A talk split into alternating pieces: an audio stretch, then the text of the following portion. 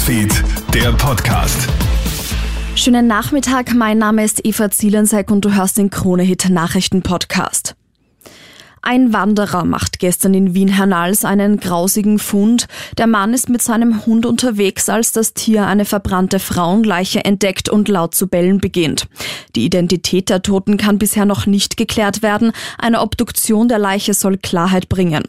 Die Ermittlungen gehen derzeit in alle Richtungen, so Philipp Haslinger von der Polizei Wien. Es kann hier sowohl ein Unfall, ein Suizid, aber natürlich auch Fremdverschulden vorliegen. Dementsprechend wird hier mit Hochdruck ermittelt. War der Tod Alexei Nawalnys eine gezielte Ermordung? Davon geht jetzt zumindest EU-Kommissionspräsidentin Ursula von der Leyen aus.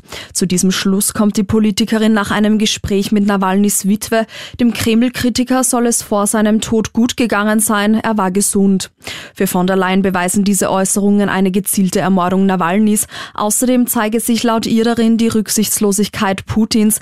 Mit dem Tod Nawalnys habe der Präsident versucht, bei der Münchner Sicherheitskonferenz seine Botschaft zu platzieren.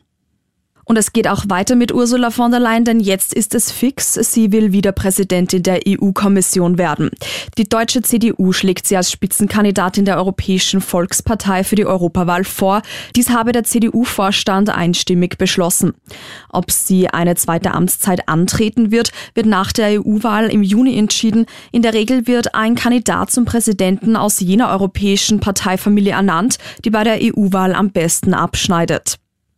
Und schlechte Nachrichten gibt es jetzt noch für alle Fußballfans. Der österreichische Stürmer von Eintracht Frankfurt, Sascha Kalajdzic, hat sich das Außen- und Kreuzband gerissen.